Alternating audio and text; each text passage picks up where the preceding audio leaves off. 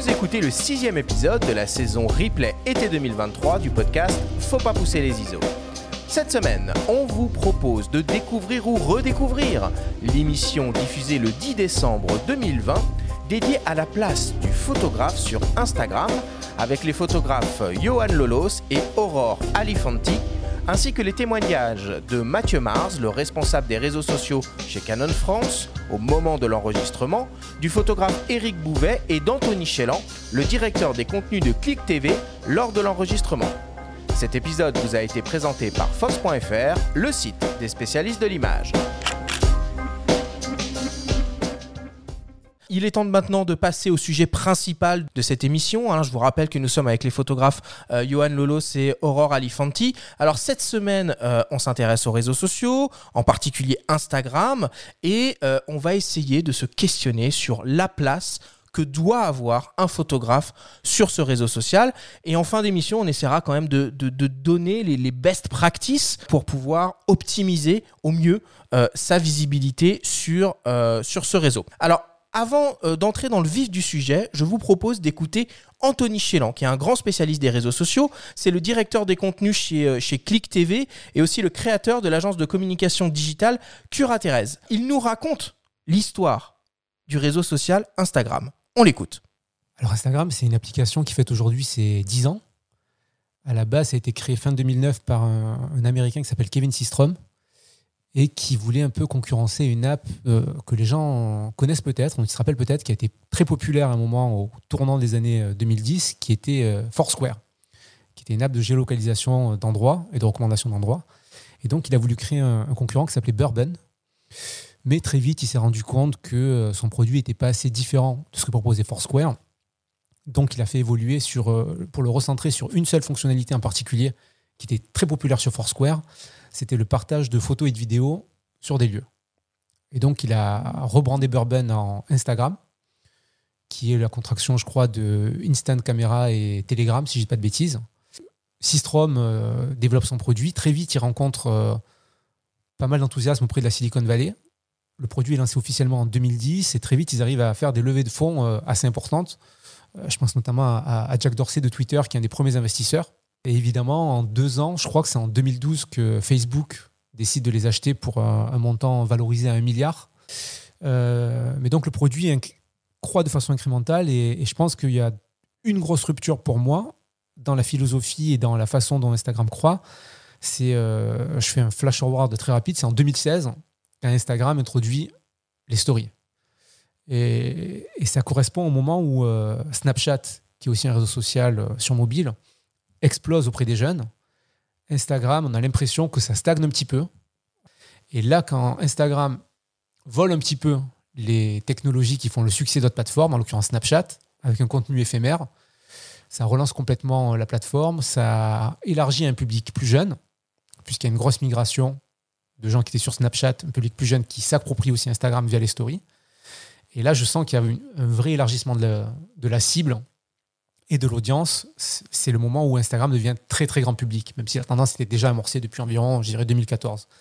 Et ensuite, il y a d'autres bascules qui, sont, euh, qui correspondent aussi à, pour moi, cette philosophie qu'a Instagram de récupérer, améliorer et absorber, un peu comme le blob, tu vois, le blob de, du film d'horreur qui euh, absorbe les technologies et s'y approprie. En 2018, quand il, euh, quand il lance IGTV, 18 2018-2019, je pense.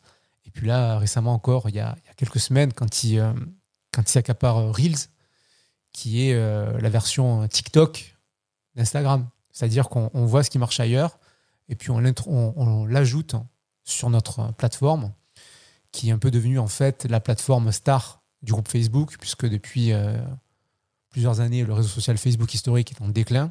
C'est un, un réseau qui est vieillissant au niveau de son audience et au niveau des interactions. Là où Instagram continue à être euh, en pleine croissance.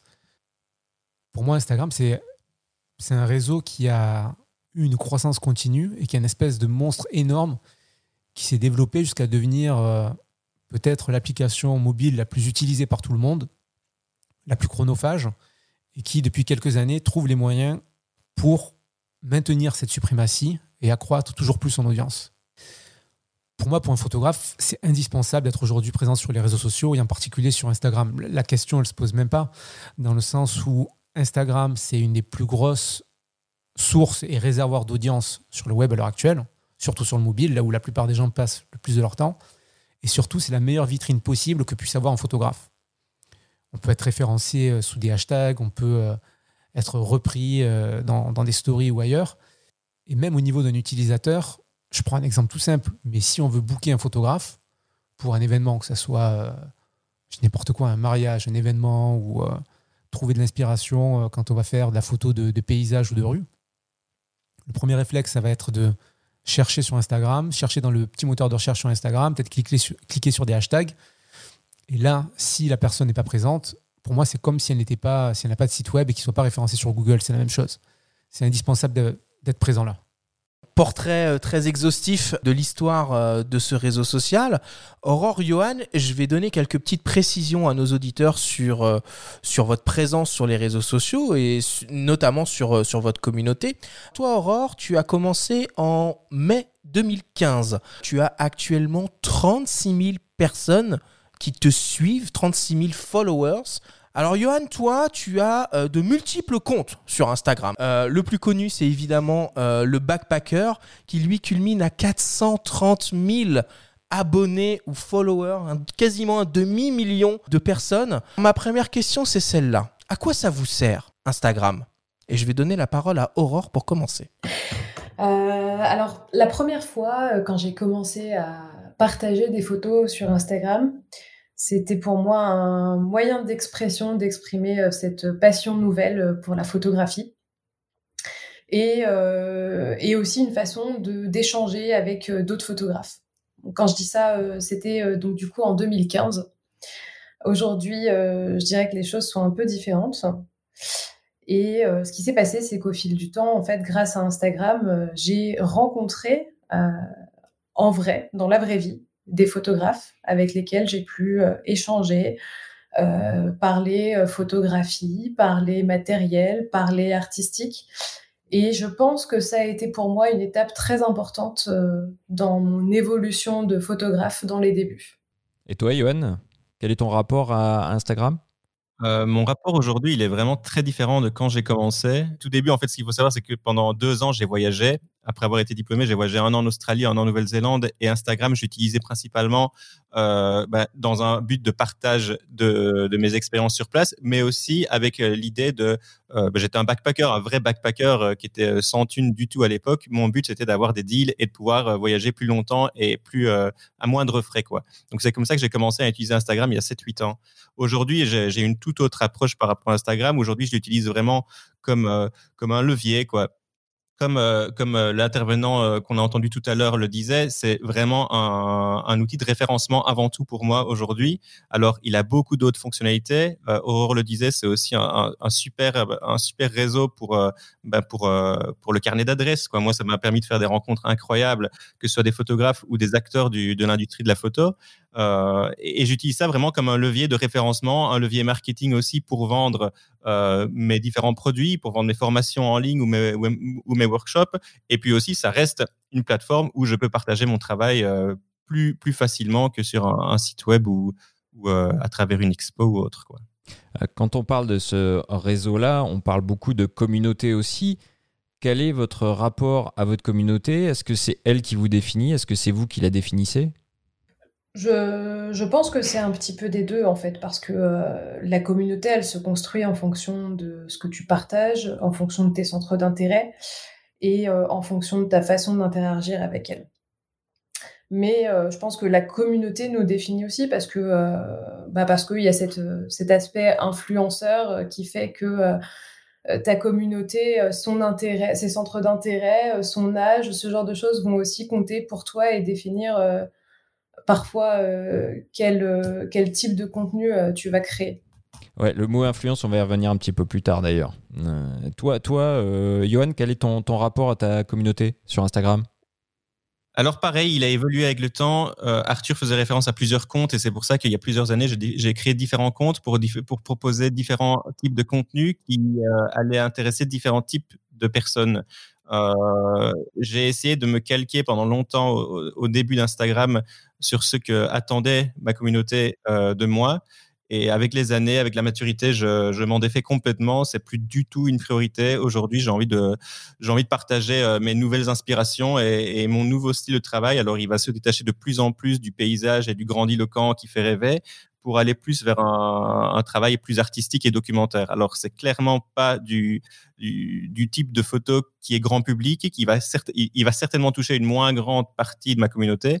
Mais, euh, mais voilà, aujourd'hui, je, pense que euh, après plus, plus de 10 ans dans la photo, j'ai envie de, de voler de mes propres ailes et de plus dépendre du tout de ce qu'une communauté peut attendre de moi. Vous vous êtes réellement tous les deux lancés 2014 de 2015. Quelle a été la, courbe de progression de votre audience sur, sur Instagram Qu'est-ce, Quel a été, selon vous, le, le déclic, si je puis dire, sans mauvais jeu de mots, qui vous a fait un peu décoller dans le nombre de followers? Dans le game, quoi. Dans le game, si tu veux, exactement. Moi, c'est clairement un événement très, très marquant. C'était pareil, j'étais en Australie. Euh, J'avais très vite repéré le potentiel d'Instagram.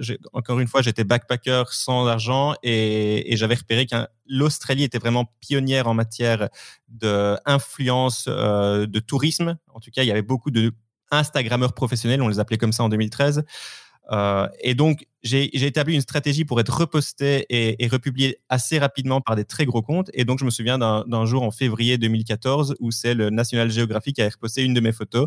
Et là, euh, du jour au lendemain, je crois que je suis passé de, de 2 ou 300 abonnés à plus de 5000. Donc ça, ça a été vraiment le gros, gros déclencheur. Parce qu'à l'époque, en 2014, un gros compte de plusieurs millions d'abonnés qui repartageait une de tes photos, c'était instantanément plus de 3, 4, 5 000 nouveaux abonnés dans, les, dans la journée. Quoi. Euh, alors moi, à la base, euh, donc comme je le disais, quand j'ai commencé à partager mes photos sur Instagram, c'était euh, vraiment dans un but créatif et loin de... J'imaginais pas du tout en fait ce qu'Instagram pouvait représenter à l'époque. Et ce qui s'est passé, bah, c'est un peu comme l'expliquait Johan. En fait, quand au début, quand tu as des gros comptes qui te repostaient, tu gagnais pas mal d'abonnés. Et donc ça, c'était le cas il y a quelques années. Aujourd'hui, ça fonctionne beaucoup moins bien. Et euh, l'autre facteur euh, pour ma part, je pense, c'est euh, le fait d'avoir construit une communauté parisienne à la base, puis française, et d'avoir rencontré aussi, échangé beaucoup de gens en fait en région parisienne. Et au fur et à mesure, en fait, quand j'ai rencontré des photographes, on a partagé des choses, on s'est identifié, on s'est tagué, et donc finalement, on, je dirais que tous les photographes parisiens qui sont présents sur Instagram ont les, euh, les mêmes communautés, en fait, avec les mêmes personnes.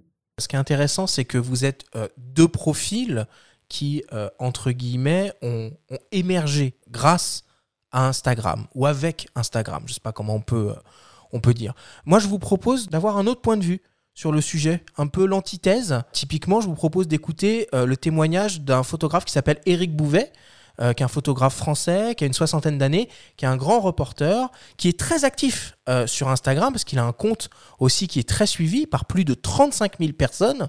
Et il nous raconte un peu euh, son expérience avec le réseau social et comment il a vécu la transition du numérique. On l'écoute. C'est très compliqué pour, pour les gens de ma génération parce que euh, on, on, a vécu l'avant, hein, l'avant Internet et tous ces réseaux sociaux et on est confronté à ça. Alors, soit on lâche le morceau, soit on dit euh, jamais et on, fait le vieux con et on ne veut pas l'entendre parler. Et je pense que là, on a tort. Euh, et ceci dit, il y a plus d'une fois où j'ai envie de lâcher le morceau parce que c'est le café du commerce, à tout va dans son mauvais sens. Hein. Pendant 20 ans, j'ai eu la chance d'être euh, dans le firmament de la photographie mondiale, du photojournalisme mondial, où je faisais les couvertures et les doubles pages des plus grands magazines mondiaux. On était peu, donc c'était royal. Et d'un seul coup, numérique, Internet est arrivé et une nouvelle génération. Là, euh, j'ai bu la tasse. Là, on m'a mis de côté, euh, c'était fini. Cette génération et, ce nouveau euh, produit qui était le numérique m'ont tué. Et en même temps, il y a ça a développé quelque chose de nouveau qui m'a apporté une photographie qui était bien plus intéressante que celle que je faisais moi, qui était une photographie euh, très objective, bien cadrée, bien nette, euh, euh, bien exposée et euh, les et point barre. Alors qu'aujourd'hui, on est quand même dans une photographie qui s'est développée, qui est beaucoup plus subjective et qui est beaucoup plus intéressante. Donc c'est amusant, tu vois, parce que je suis passé d'un truc où je vivais bien, mais moi je me posais pas de questions, j'avais pas de raison de me poser de questions. Euh, c'était au Royal au bar. Et ben, c'est quand tu bois la tasse que tu te poses des questions. Je me suis euh, cultivé, je me suis intéressé à plein de choses, euh, j'ai vu comment ça fonctionnait, je me suis développé et ça a été formidable parce que ça m'a aussi apporté beaucoup au niveau, que ce soit psychologique, que ce soit aussi intérêt personnel. Ce qui est compliqué à gérer, c'est ce flot, effectivement. Euh, je ne vais pas m'en cacher, euh, c'est aussi une manière d'exister quelque part. Euh, c'est évident que, tu sais, quand tu, entre guillemets, que le, téléphone ne sonne plus, il faut trouver moyen et te motiver. Donc, moi, je me motive par le travail, je poste, je me dis que les gens le voient, de nombreuses rédactions voient les images par Instagram. C'est aussi une vitrine. Grâce à ça, je vais vendre un livre, je vais vendre un tirage. J'y passe trop de temps euh, parce que c'est vrai que moi aussi, bah, du coup, euh, je regarde euh, les images qui passent. je trouve qu'il y a des choses qui sont intéressantes, surprenantes. Et il faut apprendre à décrocher. Alors on entend des, des, mots forts quand même de la part de ce grand photographe français. Bon, le numérique m'a tué, etc. Mais on entend aussi qu'il a rebondi. L'outil Instagram lui permet d'exister, d'être une vitrine pour ses livres, ses expos quelle est l'utilité, à votre niveau, d'Instagram euh, concrètement? Est-ce que vous pouvez euh, vivre de votre production, par exemple, sur Instagram? Qu'est-ce que ça vous apporte concrètement? Alors, euh, vivre, vivre de sa production exclusivement grâce à Instagram, ça l'a été? Ça, pourrait l'être. Ça pourrait l'être. Ça dépend le, positionnement qu'on décide de prendre par rapport à Instagram, justement. Ça pourrait l'être, je pense, si on veut développer une certaine, une certaine activité d'influenceur alors là, clairement, on pourrait vivre de sa production parce que l'influence sur Instagram aujourd'hui, c'est aussi essentiellement de la création de contenu et donc de la création de photos. Aujourd'hui, moi, je, me distancie de, par rapport à tout ça et, en tant que photographe simplement, euh, sans cette étiquette d'influenceur, Instagram n'est pas suffisant. C'est un énorme levier, clairement, mais c'est un levier qui va permettre euh, d'aller chercher des revenus ailleurs. Et, comme le disait Eric Bouvet, euh, tous les iconos aujourd'hui sont sur Instagram. Et, c'est sûr que euh, euh, le, simple fait de poster une photo sur Instagram va pouvoir euh, permettre d'être commandité par un magazine ou d'être publié par un éditeur ou de vendre après des formations X ou Y. Mais, mais le simple fait de poster sur Instagram ne suffit pas en tant que tel pour, vivre, pour gagner sa vie en tant que photographe. Quoi. Euh, Johan, est-ce qu'on peut euh, avoir une, donnée peut-être un peu plus concrète pour qu'on se, projette un peu sur, euh, sur ce que tu dis? Donc il y a 430 000 personnes qui te suivent. Combien de propositions de travail tu as reçues de, nouveaux clients, entre guillemets, qui t'ont trouvé grâce à Instagram? C'est difficile, difficilement chiffrable parce que il y en a, beaucoup évidemment qui sont pas intéressantes et il y en a beaucoup où c'est juste je vends, je vends des vitamines de musculation aide-moi à faire la promo, mais je prends, prends même pas ça en compte, je, jette le mail directement. Donc des, propositions concrètes et intéressantes, qu'elles soient liées euh, à la photo pure et dure, ça se compte euh, sur, sur une année, peut-être une dizaine, c'est pas ouf. Franchement, euh, si on parle vraiment pas d'influence, ça se compte sur, une dizaine. Et c'est vraiment un grand sujet qui m'occupe actuellement, c'est euh, et, moi, c'est un, problème auquel je fais face hein, tous les jours depuis des années. Hein. c'est euh, le manque de crédibilité et de légitimité quand tu as euh, gagné ta notoriété en tant que photographe grâce aux réseaux sociaux par rapport dans le monde de l'industrie de la photo, par rapport aux yeux des magazines, aux yeux des galeristes, aux, yeux des musées, aux yeux des, des iconos, on n'est rien on n'est rien parce que eux nous mettent une étiquette d'instagrammeur et d'influenceur alors que moi je me considère ni influenceur ni Instagrammeur, je suis photographe. Malheureusement ou heureusement, hein, il, y a beaucoup qui, y a beaucoup de gens qui rêvent d'être à ma place, j'imagine.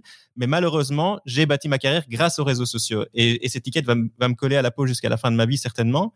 Mais je me bats tous les jours pour essayer de me, de, me distancer par rapport à ça et de faire savoir que ben, je suis un photographe. Donc, forcément, ben, j'aimerais avoir plus de propositions par rapport de, de propositions de job par rapport à la photo que par rapport à l'influence. Toi, Aurore, tu es d'accord avec ce que dit euh, Johan? On t'a présenté comme euh, influenceuse au début de, ce podcast. Comment tu te situes par rapport à ça? Et quel est finalement euh, ton rapport concret à Instagram en tant que photographe? Je suis tout à fait d'accord avec Johan. En fait, j'estime être photographe avant d'être influenceur et cette étiquette influenceur, on me l'a collée à un moment parce qu'on s'est rendu compte que j'avais un certain nombre d'abonnés sur Instagram. Mais pour moi, le plus important, c'est l'aspect photographe. En fait, je suis photographe avant tout.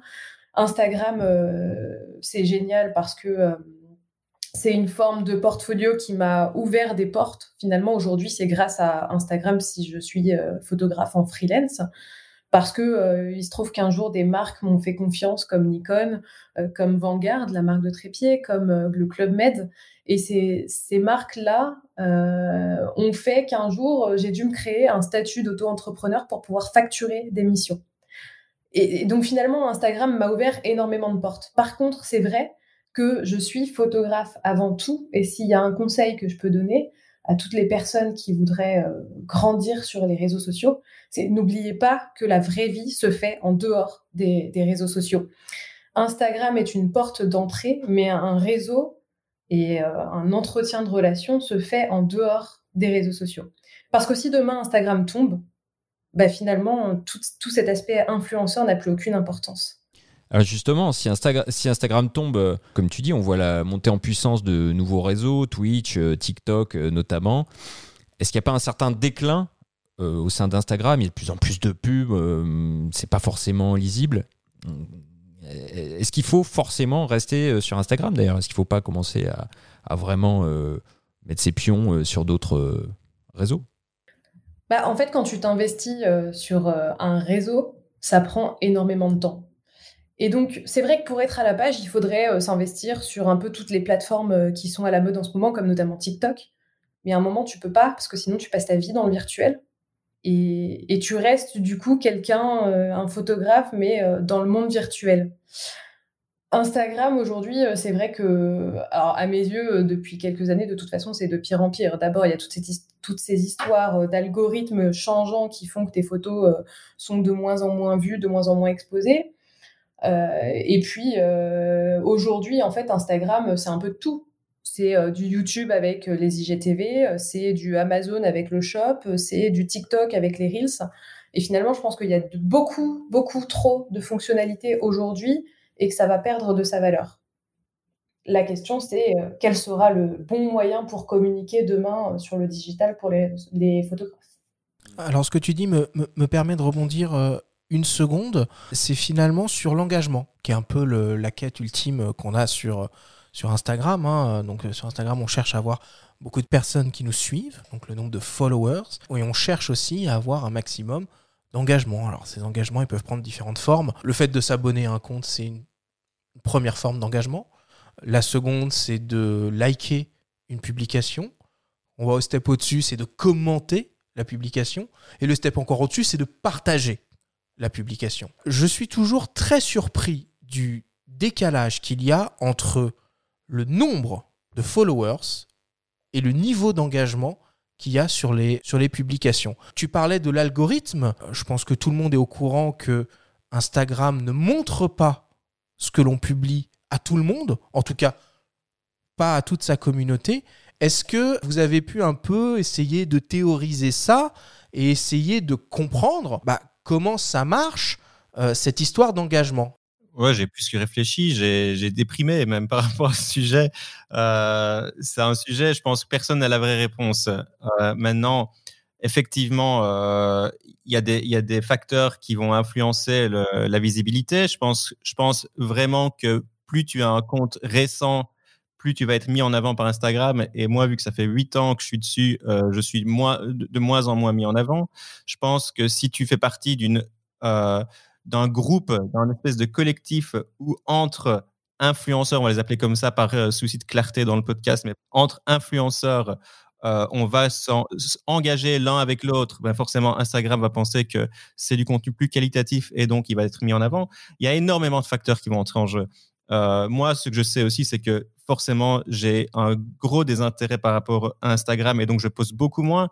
Il y a 7 ans, je postais jusqu'à 8 fois par jour. En 2020, je pense que j'ai posté 10 fois sur toute l'année. Donc, le, contraste, il est, il est incroyable. Et forcément, Instagram me punit. Et ça, je peux le constater directement par l'engagement. Je peux le constater en repostant une photo qui a énormément marché il y a 2-3 ans et voir qu'aujourd'hui, elle fait un tiers du nombre de likes que j'avais il y a 3 ans pour la même photo. Donc, a priori, on ne parle pas d'un. Ça n'a rien à voir avec la qualité que tu postes. C'est juste une histoire d'algorithme et de visibilité et de mise en avant, c'est tout. Super, merci beaucoup. Alors je vous propose qu'on réécoute euh, une nouvelle fois euh, Anthony Chélan, parce qu'Anthony, euh, dans une ancienne vie, il était à la communication digitale de chez, de Canon France, et c'est lui qui a été à l'origine de l'arrivée de Canon sur les réseaux sociaux et particulièrement sur Instagram. Il nous raconte cette histoire qui est assez intéressante. Alors à la base, Canon, notre première présence sur les réseaux sociaux, c'est en 2009, sur Facebook et Twitter. On lance nos comptes en 2009. On est parmi euh, les toutes premières marques en France euh, à se positionner sur ces réseaux-là. La raison principale, c'est qu'en 2009, Facebook, c'est le plus gros hébergeur de photos au monde, devant Flickr. Donc pour une marque photo, c'est indispensable d'être présent sur cette plateforme-là, à mon avis. Et, quand Facebook rachète Instagram en 2012, c'est un mouvement que je suis de près et qui pour moi est un signal fort dire que Facebook, là, veut vraiment appuyer sur sa diversification en investissant le champ de la photo à fond, en particulier sur mobile. Et, à ce moment-là, je décide, après, euh, après une petite réflexion, que ce serait bien que Canon, Canon France en l'occurrence, soit présent sur Instagram. Mais il faut se rappeler quand même à l'époque qu'Instagram, c'est en 640 par 640 pixels, donc une résolution très basse c'est uniquement un format carré et c'est uniquement sur mobile. Ou alors ils sont en train d'introduire une version desktop, donc c'est vraiment hyper contraignant. Mais je passe beaucoup de temps à l'époque sur le réseau. Euh, je vois qu'il y a des. Le niveau global de la photo est très médiocre, puisque c'est à 99% des photos prises au smartphone. Mais je vois qu'il y a quand même des, pionniers, des hommes, des femmes, qui sont des photographes amateurs et qui, euh, en branchant un USB ou en mettant sur leur ordinateur et en faisant une manœuvre sur Bluetooth, uploadent des photos de prises avec leur réflexe. Donc avec de la profondeur de champ, du grain, du piqué. Et je vois que tout de suite, ça crée aussi beaucoup plus de réactions et d'interactions. Et, euh, je me dis, il faut absolument que Canon soit dedans parce que euh, je pense que cette plateforme va exploser. Et en tant que fabricant photo, en tant que fabricant, on est obligé d'être là. Même si l'utilisation à l'époque, ça reste encore flou. Euh, donc le fait d'être sur les réseaux sociaux, ça nous permet de parler tout le temps aux gens, d'entretenir une communauté, d'être plus, près d'eux et, surtout de valoriser ce qu'ils font. Chose que personne n'avait faite jusqu'à présent parce que la définition de base du community management, c'est justement la gestion de la communauté. Et nous, de base, chez Canon, on avait une communauté un peu éparse. Il y avait des forums à l'époque, des forums de, fans qui se rassemblaient et qui partageaient des photos. Et sur les réseaux sociaux, ça n'existait pas. Et mon idée, c'était de, créer la communauté autour de la marque, de les fédérer autour de la marque et, de nos produits. Donc, euh, je veux aller sur Instagram et j'en parle à, Canon Europe, puisqu'on est une, filiale du groupe Canon Monde, puis Canon Europe, et ensuite à Canon France. Et, et là, on refuse, on refuse que j'y aille. On me dit, ben non, euh, pourquoi vous voulez aller là-dessus euh, c'est un réseau social uniquement sur smartphone. La qualité est dégueulasse. Les gens utilisent des filtres. Nous, on prend de la vraie photo. Euh, vous ne pouvez pas aller dessus. Euh, vous allez détériorer l'image de la marque. Euh, et puis, ça n'a aucun intérêt. Et donc, je fais des, grandes présentations, des, grandes réunions où, j'argumente et, je rends les gens jusqu'à ce qu'ils craquent. et finalement, on me dit bon, ben ok, allez-y. tentez l'expérience. On regarde ce que vous faites. Si ça marche, on le reprendra dans d'autres, dans d'autres filiales. Et puis si ça marche pas, euh, Anthony, on va te taper sur les doigts. J'ai eu de la chance, ça a bien marché. Euh, et puis, euh, pour l'anecdote, je crois que même que, c'est même, c'est même sûr, Canon France a été la, première marque en France à dépasser les 100 000 abonnés sur Instagram. Ça devait être en 2015 ou 2016. On a eu une croissance énorme. Euh, et, depuis, euh, ça n'a pas cessé. Je crois est, que la marque aujourd'hui a plus de, de 200, 000, 200 000 abonnés. Mais Mathieu Mars, que tu reçois dans cette émission, t'en dira certainement plus. Alors je vous propose qu'on passe à la, troisième étape de notre émission. Évidemment, c'est très frustrant parce que c'est un sujet qui est, très compliqué. Euh, on pourrait en parler vraiment pendant des heures, mais il faut qu'on avance et on va essayer de euh, définir un peu les best practices pour, euh, un photographe sur Instagram pour qu'il essaye d'optimiser au mieux euh, sa visibilité sur le réseau. Alors on va réfléchir à ça tous les quatre et même tous les cinq puisque on va appeler au téléphone Mathieu Mars qui est un professionnel de la question puisqu'il est le, le community manager de Canon France. On l'appelle tout de suite. Allô? Bonjour Mathieu, c'est Arthur pour Faut pas pousser les ISO. Comment vas-tu? Bonjour, ça va très bien Arthur et tout? Ça va très bien, je te remercie. Je suis euh, en plateau virtuel, si je puis dire, avec Benjamin Favier, euh, Johan Lolo et Aurore Alifanti. On se pose la question de quelles sont les, bonnes pratiques pour euh, essayer de maximiser sa visibilité sur ce réseau social. Donc toi, tu es le, community manager de Canon France, donc tu dois être très calé sur le sujet et on aimerait bien entendre un peu tes, euh, recommandations sur la question. Alors, bah, écoute, euh, c'est une question très importante et intéressante aujourd'hui. je pense que vous en avez peut-être déjà parlé. Mais c'est vrai qu'Instagram aujourd'hui devient, devient assez compliqué à, à utiliser. C'est un réseau social qui est, euh, qui est gratuit, mais qui tend, euh, qui tend forcément à développer son côté business en, essayant de, de, de, pousser un peu les, les, les créateurs de contenu à, à, acheter et à développer et à pousser leur contenu, on va dire, d'une manière publicitaire. Et donc, beaucoup de créateurs de contenu ont, du mal à, pousser leur contenu et à, ce que leur communauté voit leur contenu. Alors justement, quel, type de contenu il faut euh, pousser pour, euh, pour exister? Écoute, le, le, contenu, il n'y a pas forcément de, de formule magique. Euh, c'est vraiment euh, de publier du contenu qui soit pertinent et de qualité. Que pour moi, il ne faut pas que la personne, que le photographe euh, fasse du contenu pour sa communauté, mais bien pour lui à la base faut pas, faut vraiment pas mélanger tout ça. Toi, Aurore, tu postes euh, régulièrement sur, sur Instagram. Quel euh, type de contenu tu postes? À quelle fréquence? Est-ce que tu recours beaucoup aux stories? Alors moi, en fait, euh, ça, ça dépend des périodes, tout simplement. Au début, sur Instagram, je postais très souvent, voire tous les jours. Et depuis 2-3 ans, je poste moins souvent. J'ai toujours créé mon contenu, enfin, je, je, fais mes photos pour moi, en fait, et il faut qu'elles me plaisent avant tout. Euh, par contre, euh, j'ai euh, vraiment à cœur cette notion d'échange avec ma communauté. Et je réponds toujours à leurs questions, que ce soit en direct, à l'écrit, avec des messages vocaux quand j'ai moins le temps.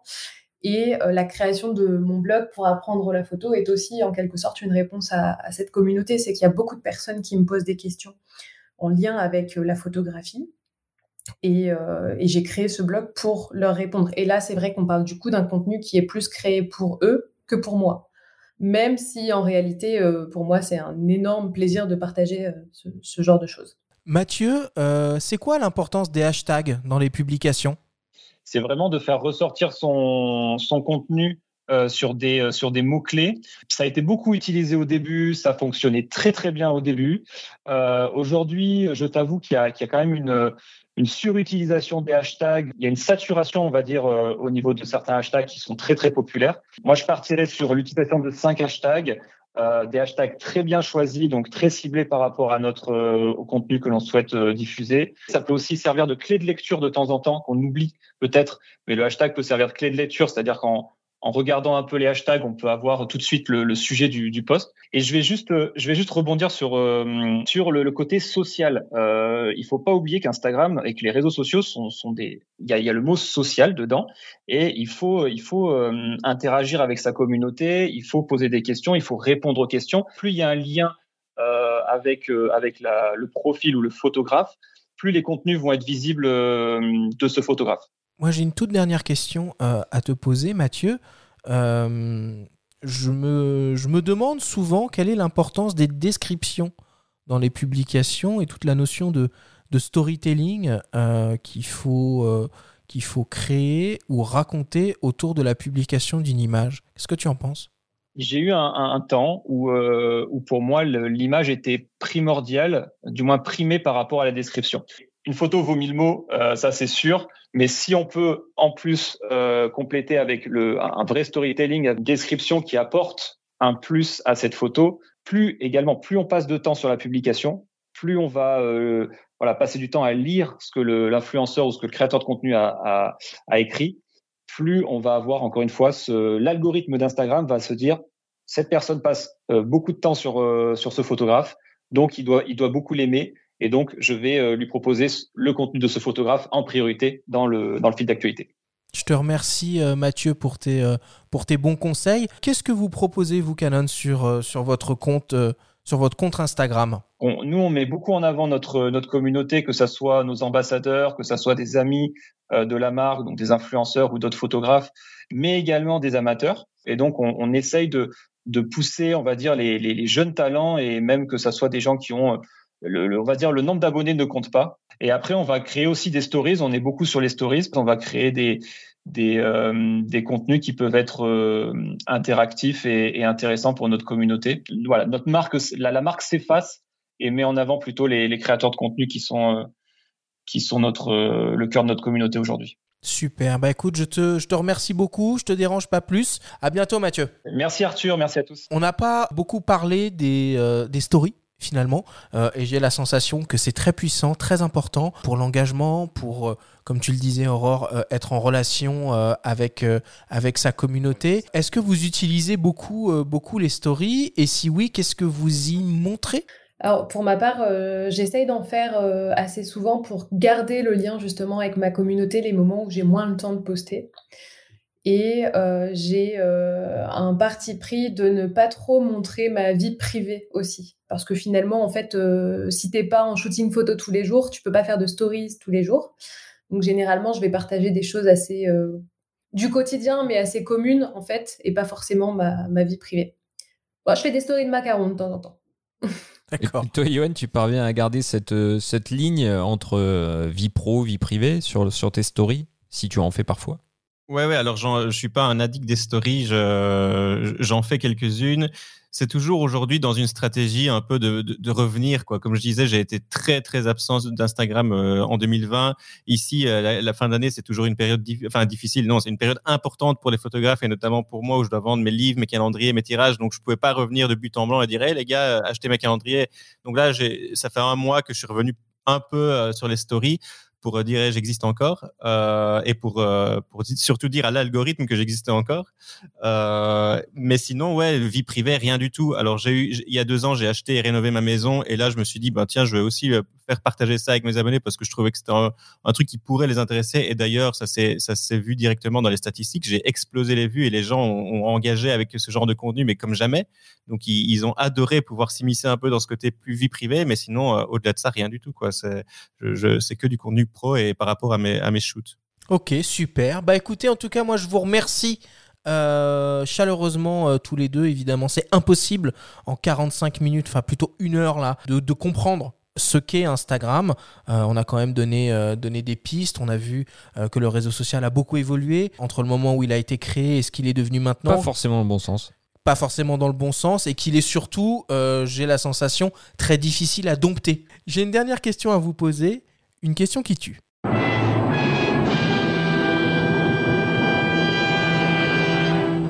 Si vous deviez choisir un seul hashtag pour le reste de votre carrière, ce serait lequel? Johan Sacrée question qui tue, putain, c'est difficile. Euh, je dirais. Euh... Ça fait un long hashtag là.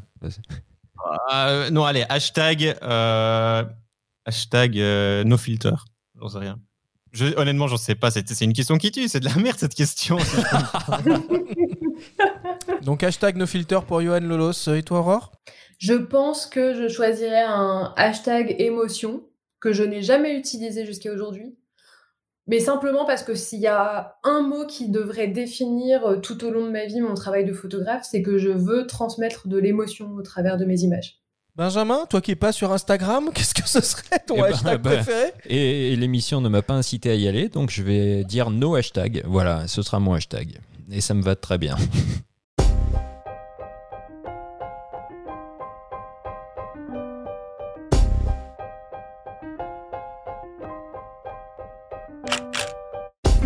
Merci à tous de nous avoir écoutés et rendez-vous la semaine prochaine pour un nouvel épisode de la saison replay été 2023 du podcast Faut pas pousser les ISO.